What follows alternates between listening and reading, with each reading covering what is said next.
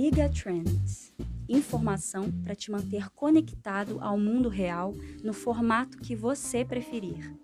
Essa é a segunda parte do podcast com Márcio Gonçalves. Aproveite! Vamos falar então sobre é, qual a intenção né, que, que o educador deve ter ao adotar uma tecnologia educacional. Né? Eu vou chamar de tecnologia educacional porque são tecnologias do ambiente da escola, né? da educação, da universidade. É, então, toda vez que a gente elabora uma aula, faz um plano de aula e decide usar uma ferramenta, a gente tem que é, pensar o que a gente quer com aquilo. Então, vocês imaginam que é, eu sou um professor da universidade e elaboro uma aula, e nessa aula eu vou usar três ferramentas. E aí, ao longo da primeira ferramenta, eu já me deparo com o seguinte empecilho: o aluno não consegue fazer a atividade porque ele está assistindo pelo celular. Então, por que, que eu estou fazendo isso, essa distinção? Porque a experiência de quem assiste uma aula pelo celular é diferente da experiência de quem assiste a aula pelo computador. Porque você consegue navegar com menos facilidade pelo celular, abrir abas, fechar a, a, o, o vídeo, né? ficar ouvindo ainda pelo sistema, abrir um outro recurso. Então, toda vez que a gente pensa em usar tecnologia, não, nós temos que imaginar qual é a nossa intenção. Por quê? Muitas vezes eu já tive que voltar atrás e falar: não, não, não, gente, esqueçam isso que eu elaborei, vamos fazer de outro jeito. E esse outro jeito tinha a mesma intenção do que aquela que eu tinha planejado usando tecnologia. Então, que eu pudesse estimular os alunos a abrir o microfone ou a usar o chat. Minha intenção qual seria? Participação, interação. Então eu queria que eles se colocassem, né, que eles pudessem falar. Muitas das vezes é, eu já tive situações desse tipo. Eu planejei, eu criei três, quatro tipos de atividade e me deparei com, professor, eu caí, né? Eu caí da, da internet, acabou a luz aqui em casa, eu não consigo, professor, estou do celular. Então eu comecei a, a, a, a planejar menos atividades nesse sentido e definir o que, que eu quero com a minha aula. Eu quero ouvi-los, eu quero que eles participem, eu quero que eles abram o microfone, porque em muitos casos, só de abrir o microfone já está ótimo, porque ele se colocou, ele deu a opinião dele, o outro ouviu a opinião do colega e respondeu e contrastou. Então é isso, assim, não adianta a gente adotar tecnologias só por adotar se a gente não entende qual é o nosso objetivo pedagógico. Uh, senão a gente fica numa aula frustrante, né? numa aula em que ninguém consegue fazer nada. E aí você fica meio que tentando dar conta daquilo. E também a gente acaba é, segregando, né? Você aí que está pelo computador, pode continuar fazendo. Você que está aí no celular, espera um pouquinho. Então acho que a minha intenção não é essa, né? A minha intenção é fazer com que a gente, o grupo participe. Então não é fácil, é desafiador criar todas essas atividades, né? Mas o educador precisa entender quais os verdadeiros sentidos, né, que aquela ferramenta vai dar para a pedagogia dele.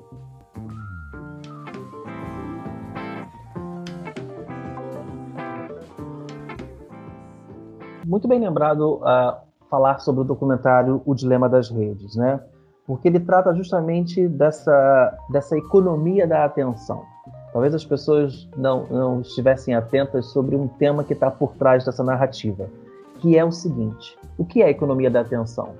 É, é, você fazer com que o usuário de redes sociais fique num looping constante de acesso àquilo, como se estivesse em busca de informação constante e esquecesse outras coisas, né? Então hoje nós temos, por exemplo, uma rede social chamada TikTok, que ela é altamente envolvente. Ela tem audiovisual, né? E audiovisual é imagem, texto e contexto. Ou seja, é atraente você perceber que você pode seguir pessoas que moram, que moram longe de você e que vivam uma realidade bem distante da sua e que você está acessando a vida dela em vídeo. Então você sabe onde ela mora, sabe o que ela come, sabe os, os países que ela visita e você fica ali num looping constante. E eu vou dizer, hein, é divertido. Porque quando você percebe, são 30 minutos da sua vida que você ou relaxou ou você ficou meio tenso, porque você falou assim: eu não tenho isso, eu não como isso, eu não visito isso. Eu não faço nada disso. Então, quer dizer, isso também causa uma sociedade bastante doente, porque você está sempre em busca do sonho de uma outra pessoa e não do seu, né? Então, essa atenção, esse roubo da atenção, é o que essas redes sociais estão fazendo muito. E estão fazendo com que a gente se desconecte da nossa realidade. Porque, afinal das contas, afinal de contas, a gente precisa dar conta da nossa realidade, do nosso trabalho, das nossas amizades, dos nossos afazeres, né? Eu não sei quem, se quem nos ouve já passou por isso, mas eu já, eu já, eu já me, me desloguei, né? Já cancelei o meu, meu perfil duas vezes numa rede social chamada Facebook. Sabe por quê? Porque eu precisava dar conta da minha realidade. Então, eu, uma delas eu lembro que eu precisava escrever a minha tese de doutorado. Então, eu, eu me distraía tanto naquele Facebook que eu falei: não, seis meses sem fazer. Gente, foi tão curioso porque eu virei notícia, né? Eu virei notícia num, num, num, numa revista. Porque as pessoas não conseguiam fazer isso. Elas, elas achavam que elas tinham que ficar ali o tempo inteiro. Quem é que nos obriga a ficar ali o tempo inteiro? Né? Então, assim, hoje eu consegui escrever a tese e voltei né, para me relacionar com as pessoas que estavam ali. Então, é muito isso, assim, crianças e jovens, elas têm uma leva que vai gostar de se distrair, né? Tem uma outra leva também que já não quer mais isso. Ela quer uma vida mais, assim, offline, digamos, né? Então, nós vamos ter dois mundos, assim. E aí cabe ao adulto saber orientar para isso, né? Porque eu também vejo que há muitas crianças que já entram muito cedo na, na internet. E lembrando que a idade mínima para você participar dessas redes é de 13 anos. Só que o próprio pai ou a mãe, o responsável, faz um cadastro para essa criança estar. Ou os próprios pais mostram essas crianças. Então, eu acho que não é fácil. A gente vai precisar saber lidar muito com isso, porque, sobretudo, essas redes elas querem roubar a nossa atenção. E o nosso tempo, ele é o bem mais precioso que nós temos. Portanto, solicitem o tempo das pessoas com muita moderação e se essas redes roubam o nosso tempo, isso me parece não ser muito saudável. Porque, afinal de contas, a gente precisa lidar com as pessoas. E lidar com as pessoas é conversar com elas, é estar com elas, né? É brigar com elas, é saber ouvi-las, falar, interagir. Então, que a gente construa uma sociedade saudável entre pessoas e que essas, esses lugares sejam apenas lugares de distração temporária porque no final das contas é divertido também.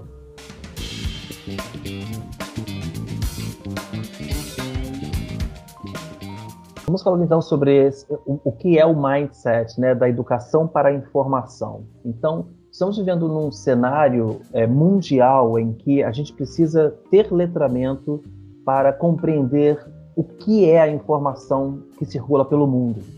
Porque a informação, ela antes, no cenário anterior, ela circulava mediada por grandes grupos, ou seja, por grandes grupos de mídia, como jornalistas, publicitários, né? grandes redes de comunicação de telejornalismo, de jornalismo impresso e até jornalismo digital hoje.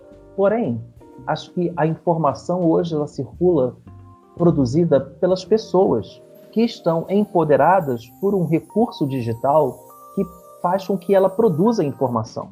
Então, você tem uma pessoa com um celular nas mãos, conectada a uma rede social que produz informação. Porém, você tem uma pessoa conectada em rede que produz informação mentirosa. Como a gente vem ouvido, tem ouvido falar sobre desinformação e fake news. Então, como é que você precisa trabalhar essa mentalidade de entender o que é a informação? Desenvolvendo o pensamento crítico, né? desenvolvendo, desenvolvendo pensamento crítico acerca da informação que você consome. Então, quando você assistir a, um, a uma notícia, questione essa notícia. Quem está falando sobre isso? Quem escreveu? Está todo mundo falando sobre isso? Né? Porque é, se, isso, se isso estiver em pequenos grupos, talvez isso não seja uma notícia. Isso seja notícia falsa. Isso seja fake news. Então você imagina para um jovem que, de certa forma, não tem acessado o jornalismo clássico e está se informando por redes sociais. ele não sabe contar o, fim da história, porque ele só leu o título.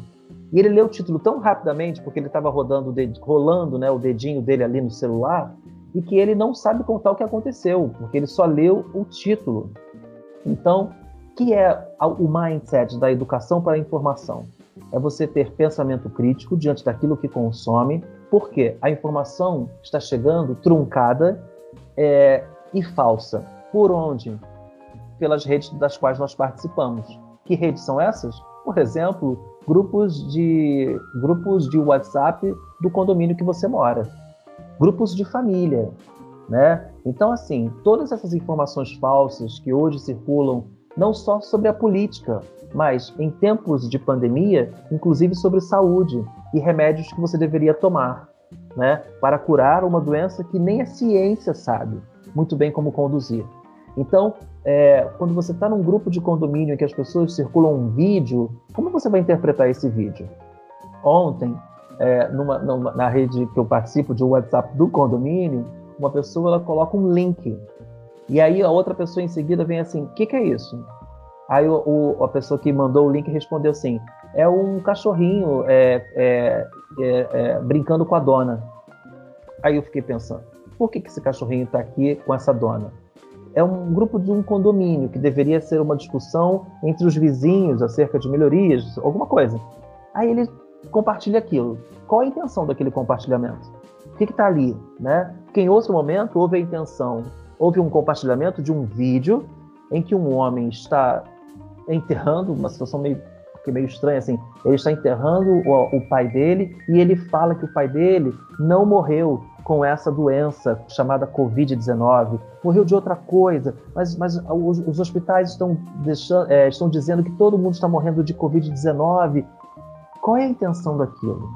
Esse homem estava realmente enterrando o pai?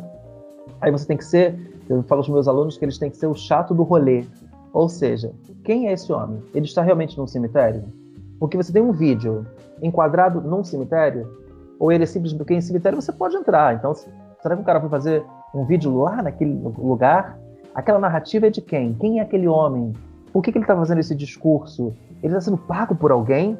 Isso é um discurso político? Isso tem intenção política? Então, quer dizer, questione sempre, né? E é isso que os adultos precisam ah, falar para as crianças e também os adultos precisam aprender, porque já que estamos aqui vivos, né, para poder enfrentar todo esse mundo, até nós adultos precisamos ganhar um letramento digital e desenvolver o nosso pensamento crítico.